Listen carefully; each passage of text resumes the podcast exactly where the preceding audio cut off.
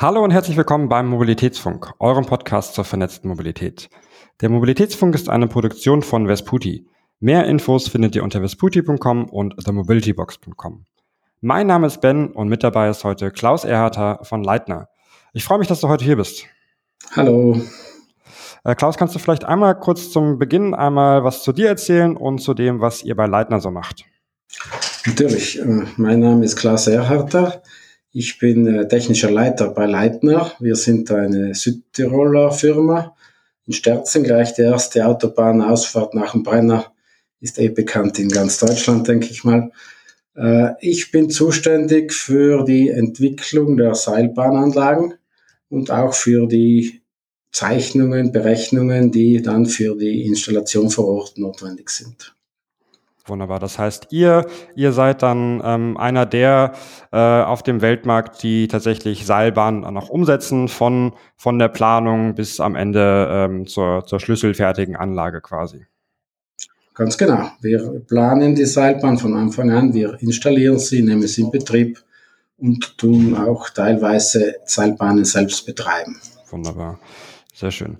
Ähm, für unsere Zuhörerinnen und Zuhörer, äh, die vielleicht alle die, die Seilbahn aus dem Skiurlaub kennen, ähm, kannst du vielleicht einmal ganz grob erklären, wie so eine Seilbahn überhaupt funktioniert?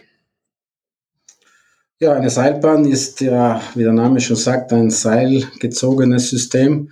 Das heißt, es gibt eine Station, eine Antriebsstation, meistens am Berg, in der das Seil über eine große Seilscheibe, ein großes Rad angetrieben wird und am Seil hängen dann die Kabinen oder Sessel in fixem Abstand und äh, das Seil zieht diese Fahrzeuge dann von Tal zu Berg oder von Punkt A nach Punkt B, sagen wir mal.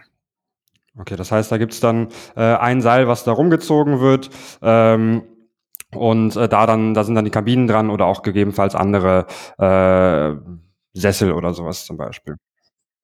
Genau, das Seil hast, ist eine Seilschleife, eine endlose Schleife. Und äh, man muss sich das so vorstellen, dass dann in gewissen Abstand die Fahrzeuge hängen. Das Seil bewegt sich und zieht die Fahrzeuge. Die Fahrzeuge können in der Luft schweben, wie bei einem klassischen Sessellift, können aber auch auf Schienen fahren. Ähnlich wie eine U-Bahn, die dann halt mit einem Seil gezogen wird und äh, anstatt sie einen, einen Motor hat. Wunderbar. Jetzt hast du schon verschiedene Arten angesprochen. Einerseits die, die, die ähm, gezogene Seilbahn, die auch auf Schienen fährt. Was gibt's da denn sonst noch neben der, der klassischen äh, Gondelbahn? Ach, es gibt, äh, sagen wir mal, äh, vom kleinsten bis zum größten ein bisschen alles. Äh, der Einstieg ist ja der Skilift. Bleibt man am Boden und wird einfach mit einem Seil äh, von Tal zu Berg gezogen. Äh, dann die nächste Stufe ist der fix geklemmter Sessellift. Das heißt, äh, das Seil und der Sessel fahren immer gleich schnell, auch in der Station. Das ist dann für die Leute ein bisschen unangenehm, weil ja beim Einsteigen und beim Aussteigen der Sessel doch sehr schnell sich bewegt und deshalb das Einsteigen etwas kompliziert wird.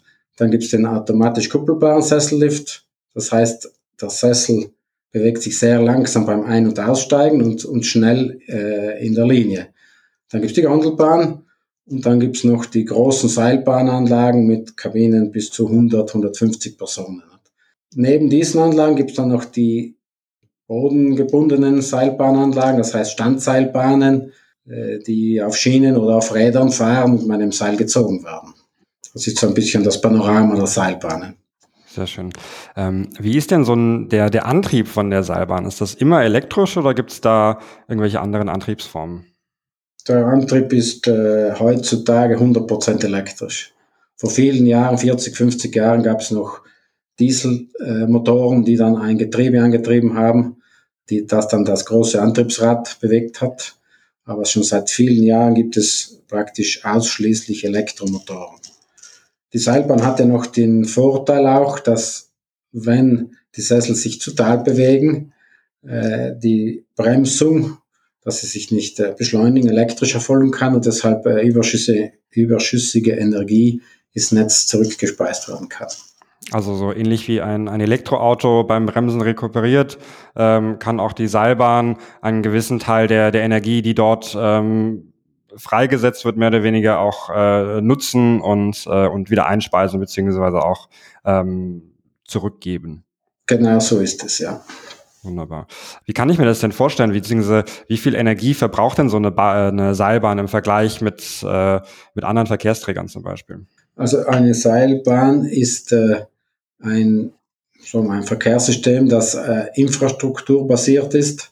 Der Energieverbrauch der Seilbahn hängt von der Förderleistung ab, wie viele Kabinen habe ich in der Linie und dann hauptsächlich vom Höhenunterschied zwischen Tal- und Bergstation. Das heißt, wenn ich sehr große Massen, äh, sagen wir mal 1000 Meter in die Höhe transportieren muss, dann habe ich sehr große Antriebsleistungen, bis zu 2000 Kilowatt. Wenn ich in, äh, im Oberhahnenverkehr bin, wo praktisch die Linien eher flach sind, weil in den Städten gibt es ja tendenziell keine großen Höhenunterschiede, dann kann man mit einem Energieverbrauch von 200 bis 400 Kilowatt rechnen. Im Verhältnis zu einem Verkehrsmittel mit ähnlicher Förderleistung verbraucht die Seilbahn sehr wenig äh, elektrische Leistung, weil es gibt nur einen zentralisierten Antrieb. Genau, und vermutlich sind auch die, die Rollwiderstände, die zum Beispiel ein Bus hat oder auch andere, äh, andere äh, Faktoren, die spielen bei, bei einer Seilbahn vermutlich weniger, ähm, sind weniger relevant, oder? Wir rechnen mit circa zwei Prozent Reibungsverluste entlang der Linie. Äh, dazu muss man sagen, dass die Seilbahn ja den Vorteil hat, dass sie auf einer, entlang einer geraden Strecke fährt. Und jedes andere Verkehrsmittel, praktisch ein Bus, muss ja äh, den Straßen entlang fahren. Und ich will ja als Passagier von A nach B fahren. Und die Seilbahn kann die kürzestmögliche Linie äh, abdecken und äh, hat da tendenziell eben einen Vorteil im Energieverbrauch. Wunderbar. Funktioniert so eine Seilbahn denn ähm, hauptsächlich im, im Punkt-zu-Punkt-Verkehr oder ähm, kann man sich das auch irgendwie als Linie vorstellen, wo es dann irgendwie fünf, sechs, sieben Stationen gibt, die alle nacheinander abgefahren werden? Oder ist da äh, die Seilbahn in der Regel nicht das richtige Mittel für? Mhm. Wir haben gerade vor einigen Monaten in Mexico City eine sehr große Seilbahn äh, installiert und die hat äh, um die fünf, glaube ich, fünf Mittelstationen das heißt, sie fährt entlang einer Zickzacklinie, würde ich mal sagen, und hat dann äh, an den äh, Eckpunkten überall äh, eine, eine, eine Ausstiegsmöglichkeit. Das kann man sich dann vorstellen wie eine U-Bahn-Linie in der Luft. Sehr schön. Mexiko ist jetzt nicht so das klassische Skigebiet, wo man eine Seilbahn vermuten würde, ähm, sondern da ist der ähm, die Seilbahn dann ähm, ein, ein Fortbewegungsmittel für für andere Nutzer. Ähm, wer ist das da genau? Ist das da ähm, der klassische ähm, Pendler oder wer wird dort angesprochen? Also Mexico City äh, ist ja die Hauptstadt von Mexiko und dort genau dort haben wir diese Seilbahn installiert. Diese Seilbahn ist ein Verkehrsmittel des äh, öffentlichen äh, Verkehrsnetzes. Äh, ich kann mit dem Ticket äh, alle öffentlichen Verkehrsmittel nutzen, unter anderem auch die, die Seilbahn und kann denselben Preis wie mit den Bussen mit der Seilbahn fahren. Die typischen Nutzer sind die Arbeiter, die, die, die einheimischen Einwohner der Stadt. Mexico City, ich habe selbst gesehen, ist extrem chaotisch. Verkehr ist extrem. Die Straßen sind sehr klein, es gibt keine Ampeln und so weiter. Mit der Seilbahn spart man extrem viel Zeit, äh, bis zu zwei Stunden, sagen sie, wenn man sonst im Verkehr steckt. Und die Seilbahn wird aus diesem Grund sehr gut angenommen. Wir haben so bis zu 90.000 Fahrten pro Tag. Das ist ja eine ganze Menge dann. Ja, das ist eine Menge und die Seilbahn fährt dann von früh morgens, jetzt weiß ich nicht genau wann, ab halb sieben sowas bis spät am Abend. In, in was für einem Takt kommt da so eine Gondel dann? Also die, die generell bei den Seilbahnen hängt die Folgezeit der Fahrzeuge von der Förderleistung ab. So eine typische Taktzeit äh, mit einer ziemlich hohen Förderleistung ist 15 Sekunden.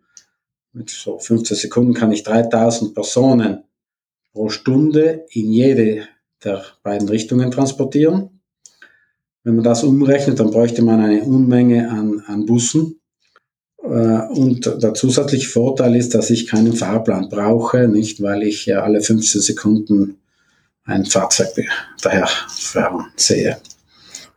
Ich glaube, manche U-Bahn-Planer äh, wären da sehr, sehr glücklich drüber, so kurze äh, Taktzeiten umsetzen zu können. Das funktioniert bei der U-Bahn natürlich nicht so einfach wie, wie bei der Seilbahn. Das ist da auch, glaube ich, ein, ein sehr guter Vorteil. Ähm, ja, man muss da schon zu Ehrenrettung der U-Bahn sagen, dass da dann Züge daherkommen mit äh, 1000 Leuten Förderleistungen. wir wieder nicht mithalten klar. Ähm, aber auch hier natürlich andere Anforderungen ähm, und äh, die, die U-Bahn, eine, eine unterirdische Seilbahn ähm, gibt es zwar auch, ist aber, glaube ich, dann eher ein, ein anderer Anwendungsfall. wir haben in Perugia, in Italien, haben wir eine Standseilbahn, das heißt seilgezogene U-Bahn, die fährt, würde ich mal sagen, 50 Prozent der Fahrstrecke im Tunnel. Ah, und das ist dann auch eine, eine touristische Bahn oder was, was für eine Bahn ist das dort? Also Perugia ist eine typische italienische Stadt, in der der Stadtkern auf einem Hügel liegt, sehr kleine Gassen sind. Und dann hat die Stadt einen großen Parkplatz äh, in der Ebene gebaut. Dort müssen die Leute dann die Autos parken und mit dieser Bahn dann ins Stadtzentrum fahren. Es wird dann von Touristen und von Einheimischen, die dort äh, zur Arbeit fahren, äh, genutzt. Also ich, ich sehe schon äh, von, von deinen Erzählungen bisher, ähm, ihr baut auch schon sehr viel im, im urbanen Raum. Ist das eine, ähm, eine aktuelle Entwicklung erst in den letzten Jahren oder ähm, haben wir das einfach in, in Deutschland bisher relativ wenig mitbekommen und auf der, auf der ganzen Welt sind, äh, sind Städte und Regionen schon seit vielen Jahren dabei, fleißig Seilbahnen zu bauen? Also logischerweise ist Leitner mit dem äh, Tourismus äh, groß geworden. Und die Bahnen wurden traditionellerweise in Skigebieten gebaut. Äh, wir sind äh, im urbanen Bereich seit circa, ich würde mal sagen, 15 Jahren tätig. Mit Seilschwebebahnen, sage ich mal, weil mit Standseilbahnen gibt es schon länger. Wir haben Standseilbahnen in Barcelona, die sind schon seit 50 Jahren in Betrieb. Aber ähm, die Schwebebahnen, das heißt die Bahnen, die sich in der Luft bewegen, sind seit 15 Jahren, sagen wir mal, vermehrt im Einsatz und hauptsächlich in Südamerika und in Asien und sehr wenig in Europa. Äh, nicht nur Deutschland, auch andere Länder haben da eigentlich keine Seilbahnen noch hier in Europa. Man muss sagen, Südamerika ist prädestiniert für Seilbahnen, weil dort sind die Städte extrem schnell gewachsen, teilweise schneller als die Infrastruktur. Das heißt, die Leute haben Häuser gebaut, bevor es überhaupt Straßen gab. Und dann ist das Problem dieser Slums, dieser äh, Wohnviertel, die dann in den Hügel reingebaut werden, äh, wo die Leute dann nicht mehr rauskommen. Und da gibt es ziemlich viele Städte, die in einer solchen Situation sind. Und die, die Stadtverwaltungen haben dort den Vorteil der Seilbahn erkannt, dass man eben mit wenig Aufwand, mit fast keinem Platzbedarf, ein Stadtzentrum mit einem äh, peripheren Wohnviertel, das in einem Hügel drinnen liegt, verbinden kann. Das äh, haben die sehr früh erkannt. Also das heißt, da sind das besondere äh, topografische, aber auch äh, demografische ähm, Bedingungen, die dort in einigen Städten vorherrschen, äh, wo dann da eine, eine Seilbahn sich sehr lohnt. Genau. Siehst du in, in Europa auch ähnliche Situationen in einigen Städten? Also ich meine, wir hatten äh, vor, ähm, vor einigen Wochen schon mal ähm, über Seilbahnen gesprochen im Mobilitätsfunk ähm, und da gab es in Toulouse zum Beispiel ein Projekt, ähm, wo dort ähm, Seilbahnen gebaut wurden, weil es dort auch als, als sinnvolles ähm, äh, sinnvoller Teil des ÖPNV gedacht wurde. Ähm, siehst du ähnliche Entwicklungen in weiteren Städten? Ähm ich denke schon. So Toulouse ist ja eine Bahn von Leitner, die ist ja äh, vor einigen Wochen jetzt in Betrieb gegangen. Dort äh, ist die, der Sinn der Seilbahn ist, dass die, die Bahn ja über die Garonne, das ist ein großer Fluss, dann über die äh, Zugstrecke fährt. Dann äh, ist äh, in der Mittelstation eine riesige Klinik, die sehr viel Publikumsverkehr hat und äh, die ist auf einem Hügel oben und auf der anderen Seite von Hügel ist ein großer Parkplatz. Und die Alternative ist logisch ein Bus. Der muss dann äh, erstmal zu einer Brücke kommen, dann muss er die Bahngleise queren und das generiert einen Riesenverkehr, nur um diese Klinik äh, zu erschließen.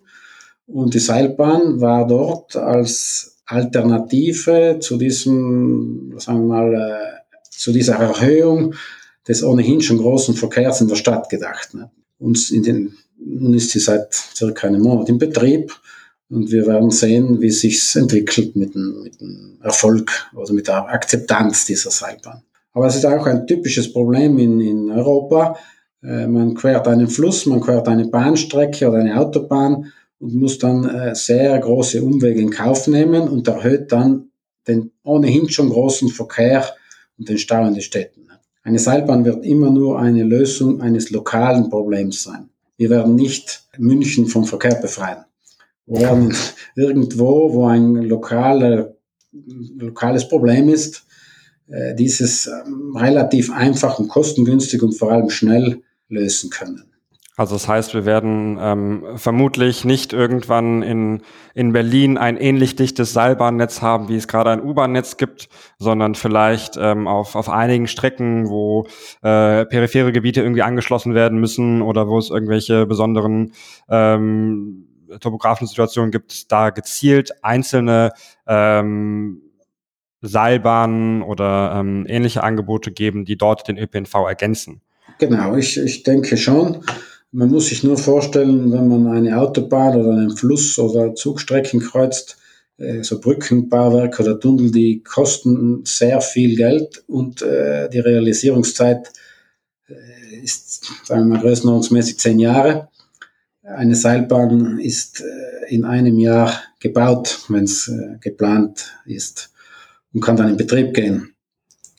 Ähm, zusätzlich es bietet, sich auch ein bisschen ein Fahrerlebnis, nicht? Man schwebt in der Luft dahin und hat mal ein, auch ein bisschen ein anderes Erlebnis als in einer U-Bahn.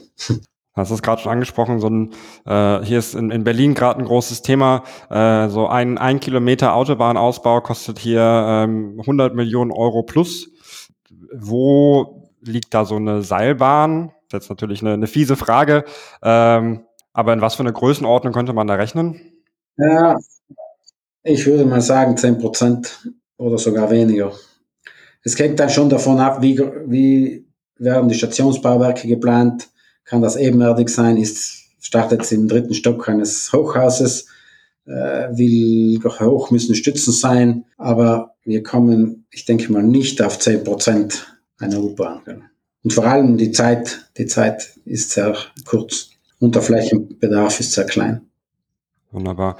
Ähm, wie, wie wird denn so ein, ähm, so ein urbanes Projekt geplant? Ich kann mir vorstellen, dass das deutlich komplizierter ist als ähm, auf so einem Berg, wo im Zweifel vielleicht ein paar Bäume stehen. Ähm, klar, auch nicht so trivial, ähm, aber in, in der Stadt, wo man äh, irgendwie Infrastruktur hat, wo man schon bestehende Häuser hat, wo es irgendwie Straßen gibt, an die man sich, äh, mit denen man irgendwie ähm, interagieren muss.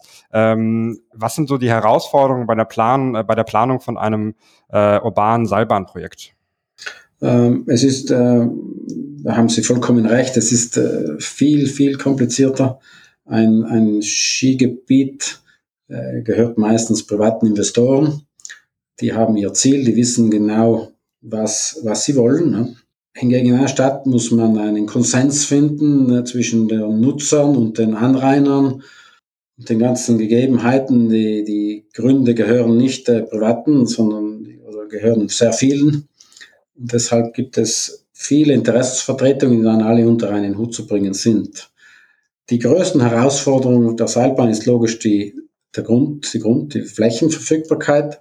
Und dann gibt es noch Probleme oder Herausforderungen, sagen wir mal, mit, mit dem Lärm, weil es gibt dann ganz genaue Vorschriften in allen Ländern, äh, wie groß die Lärmemission in, bei jedem Nachbar sein darf und die Überflugsrechte.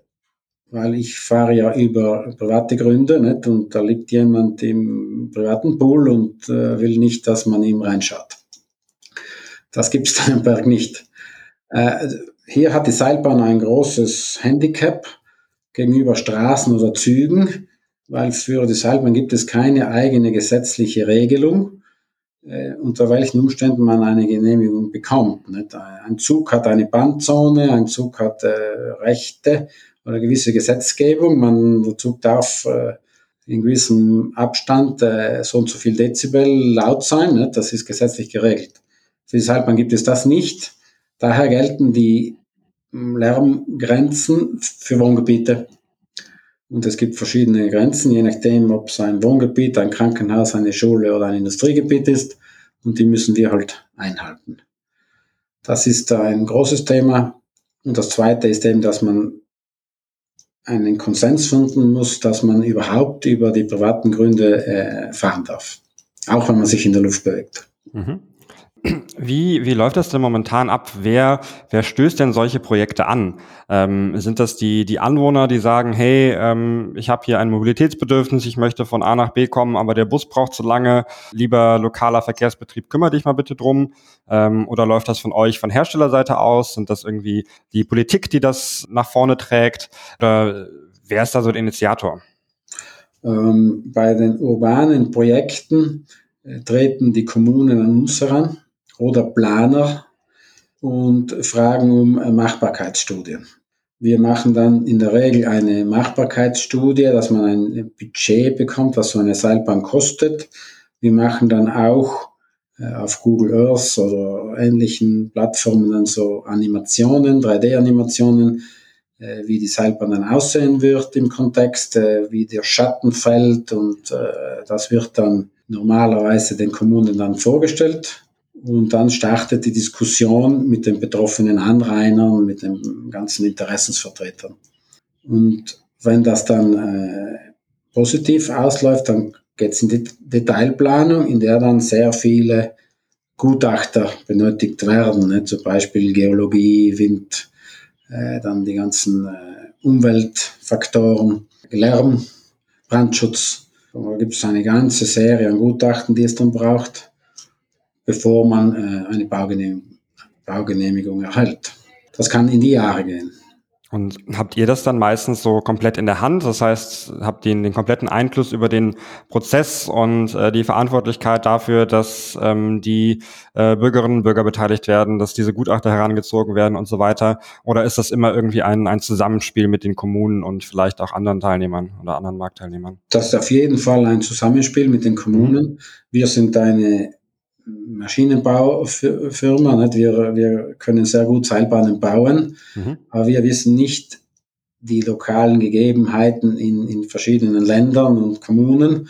Und deshalb gibt es da Generalplaner und äh, die Bauämter der Gemeinden, äh, die dann das äh, leiten, das Projekt. Und wir tragen halt dazu bei, dass es zu, zum Erfolg kommt. Nicht? Wir steuern unsere Gutachten, wir können auch eigene Gutachter benennen, aber wir sind in der Regel eher dafür, dass das unabhängige Leute machen, um danach auch einen Konsens zu erhalten. Mhm. Und das heißt, dann, dann werden Projekte geplant und dann auch umgesetzt. Ähm, und du hattest gesagt, es gibt verschiedene Modelle, wer das dann betreiben kann. Ähm, einerseits könntet ihr das machen, andererseits wahrscheinlich die, die in Skigebieten sind es dann wahrscheinlich die privaten Betreiber dieser Skigebiete. Ähm, gibt es da auch Modelle, wo dann die lokalen Verkehrsunternehmen dazu befähigt werden, das selber zu machen? Auf jeden Fall. Äh, bei den Skigebieten äh, ist es ja kein Problem, weil die haben meistens mehrere Anlagen im Skigebiet und deshalb sind die sehr gut in der Lage, eine Seilbahn zu betreiben. In urbanen Kontext, zum Beispiel in, in Medellin, in Kolumbien, haben wir ja, weiß ich nicht wie viele, aber sieben, acht Seilbahnen schon in Betrieb und die betreibt die lokale, der lokale Verkehrsbetrieb. Die sind mittlerweile sehr gut geschult, auch besser als äh, unsere Skigebietsbetreiber weil die machen extrem viele Stunden pro, pro Jahr und die haben das sehr gut gelernt. Normalerweise stellen wir nach der Inbetriebnahme Techniker zur Verfügung, die über einen gewissen Zeitraum an der Anlage bleiben und praktisch eine Einschulung ans, ans Personal machen und dann die Seilbahn übergeben. Unsere Seilbahnen sind dann alle auch äh, videoüberwacht oder fernüberwacht. Das heißt, wir haben Zugang, falls es uns der Betreiber erlaubt, zu den technischen Daten der Bahn und können so auch äh, Support äh, via Internet geben. Ich erinnere mich an Diskussionen hier in, äh, in Berlin. Ihr habt, ich glaube, ihr habt die gebaut hier zur internationalen äh, Gartenausstellung, äh, die, ähm, die Seilbahn hier. Ähm, die wurde dann erst für die äh, IGA genutzt, IGA genutzt und ähm, wird jetzt, glaube ich, privat äh, weiter. Und es gab dann die Diskussion, dass die, äh, die Berliner Verkehrsbetriebe, also die, die BVG, ähm, den Betrieb hier übernehmen. Das ist dann aber, glaube ich, ein bisschen versandet oder ich weiß gar nicht, wie der aktuelle Standort ist. Es wurde auf jeden Fall bisher noch nicht umgesetzt. Ähm, meinst du, das ist dort schwierig, weil es eine bestehende Anlage ist, die eigentlich touristisch geplant wurde? Und um, ein, um eine Integration in den ÖPNV wirklich zu schaffen, muss man das von Anfang an mitplanen? Oder gibt es auch hier eine Möglichkeit zu sagen, hey, wir haben jetzt hier ein bestehendes Angebot und das möchten wir auch in den ÖPNV integrieren?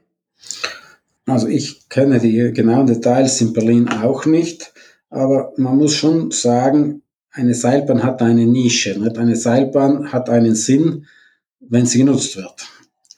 Das heißt, eine Seilbahn braucht pro Jahr, ich, so Daumen, äh, wie mal Daumen, zwei, zwei, drei Millionen Nutzer, dass es sich rentiert. Nicht? Man braucht sich nur denken, eine Seilbahn, die nur 500 Leute pro Tag transportiert, die wird sicher Verlust schreiben und äh, ist dann eben eine überdimensionierte Infrastruktur. Wenn die Seilbahn hingegen genutzt wird, dass wirklich dort der Bedarf ist, dann hat sie sehr guten, eine sehr gute Daseinsberechtigung, eine sehr gute Ökobilanz und dann wird auch jeder eine Seilbahn gerne betreiben. Wenn ich eine Kathedrale in die Wüste stelle, dann brauche ich mich auch wundern, dass niemand betreiben will. Ne? Jetzt, ich weiß nicht, ob Berlin äh, dieser Fall ist, aber ich weiß nicht, ich kenne mich dort nicht aus, wie die Seilbahn dann ans ÖPNV angeschlossen ist und ob dort wirklich genug Nutzer da sind. Oder ob sie für diese Gartenausstellung gemacht wurde, dort wirklich genutzt wurde, die Gartenausstellung dann fertig war und niemand mehr dort ist. Ich weiß es nicht. Aber das ist eine Gefahr. Aber das ist dasselbe, wenn ich eine U-Bahn bauen würde und dann fährt niemand. Nicht? Klar. Okay, das heißt, ähm, bei der Planung ähm, sollte idealerweise auch direkt schon klar sein, hey, wir möchten das Ding auch nicht nur für ein, zwei Jahre benutzen, sondern auch ein, ein langfristiges Nutzungskonzept und Betriebskonzept ähm, mit dazu nehmen, was dann auch sicherstellt, dass diese Seilbahn dann nicht äh, irgendwann einfach nur noch in, in, der Gegend rumsteht. Ganz genau. Das, wir haben zum Beispiel im Jahr 2000 in Hannover für die Weltausstellung eine Seilbahn gebaut. Die ist sehr gut angekommen. Die haben wir danach wieder abgebaut.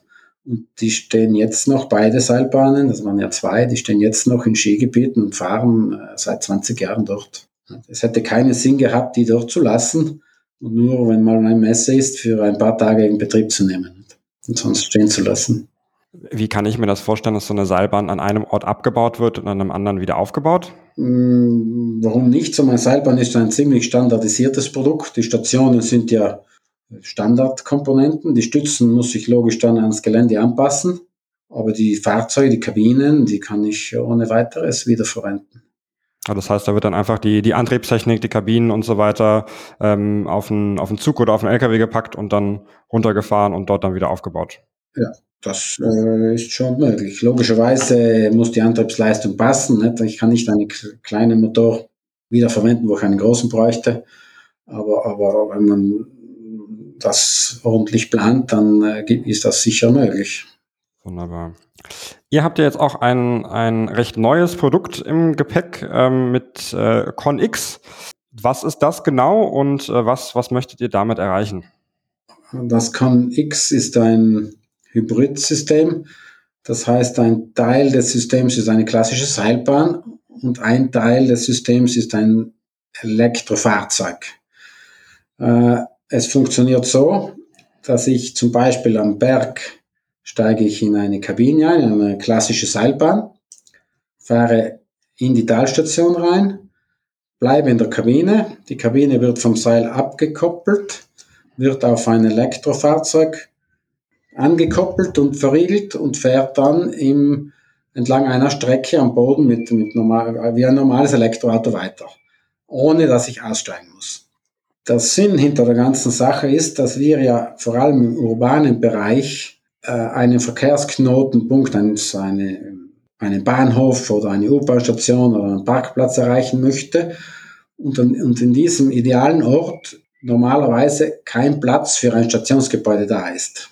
Deshalb ist die Idee, man sucht sich in der Nähe einen Platz, wo eine Seilbahnstation hingestellt werden kann, fährt dann vom Berg zu diesem Umsteigeplatz und erreicht dann mit dem selbstfahrenden Fahrzeug den, Verkehrs, den Verkehrsknotenpunkt, den man eigentlich erreichen möchte. Dieses selbstfahrende Fahrzeug ist sehr flexibel, kann Kurven machen, kann äh, in einen Tunnel reinfahren, wie ein Auto halt. und löst dann dieses Problem, dass ich sonst umsteigen müsste und mit einem zweiten Verkehrsmittel dann irgendwo zu meinem Bahnhof fahren müsste.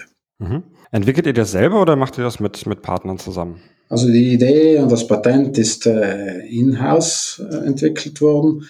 Wir machen die ganze Technik der Seilbahn und der übergeordneten Steuerung des Gesamtsystems selbst und äh, arbeiten für das selbstfahrende Fahrzeug mit einer Partnerfirma zusammen. Habt ihr dafür schon erste ähm, angedachte Referenzprojekte oder irgendwelche Regionen oder Städte, wo das eurer Meinung nach sich besonders anbieten würde? Äh, wir haben zurzeit den Prototyp äh, hier bei uns in Sterzing äh, im Dauertest und haben noch kein reelle, kein Projekt verkauft. Wir haben mit mehreren Gemeinden Kontakt aufgenommen, die eigentlich schon interessiert wären. Wir möchten es aber ausgiebig testen jetzt und auch die ganzen Zulassungen mit äh, benannten Stellen, äh, zum Beispiel im TÜV Süd in München, zuerst durchbringen, um danach ein System, äh, das auch wirklich genehmigungsfähig ist, anbieten zu können. Die Anwendung ist eigentlich für überall interessant, weil es gibt praktisch nirgends Platz in einer Stadt, neben einem Bahnhof, neben einem U-Bahn-Station, wo man äh, eine Seilbahnstation hinbauen kann. Wir sehen da schon ein Marktpotenzial. Okay. Ähm, wenn, wenn alles super läuft, äh, wann, wann können wir das erste Mal damit fahren? In zwei bis drei Jahren. Okay. Ähm, das heißt, die, die Anlage, die bei euch da gerade steht, das ist auch nur intern für euch und da, da darf man noch nicht als externer mit rein. Nein, die, die Anlage ist äh, für eine typische Versuchsanlage.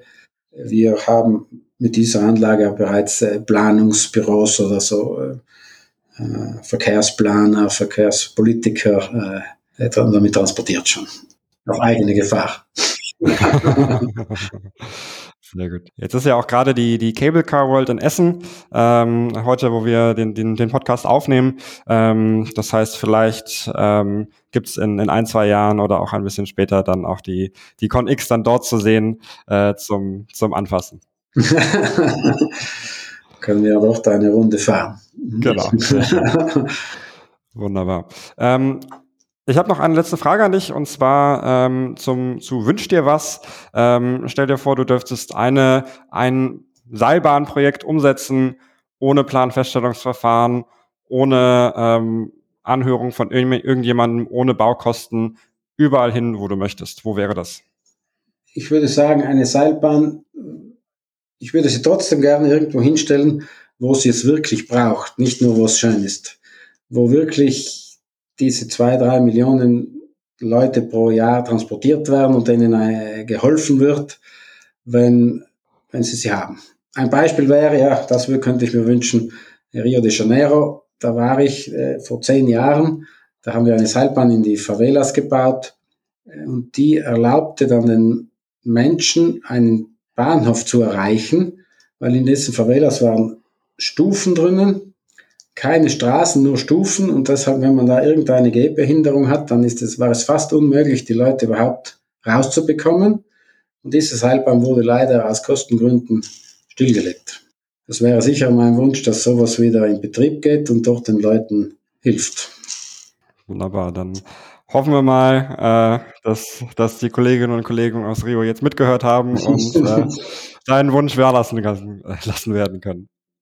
Damit kommen wir auch zum Ende der Sendung. Vielen Dank, Klaus, für das Gespräch und vielen Dank an alle Zuhörerinnen und Zuhörer fürs Reinhören. Unseren Podcast findet ihr auf mobilitätsfunk.de oder in der Podcast-App eurer Wahl. Wenn ihr Feedback, Ideen oder Fragen habt, schreibt uns gerne eine E-Mail an mail.vesputi.com. Um immer auf dem Laufenden zu bleiben, könnt ihr gerne auch unseren Newsletter unter vesputi.com abonnieren. Tschüss und bis zum nächsten Mal.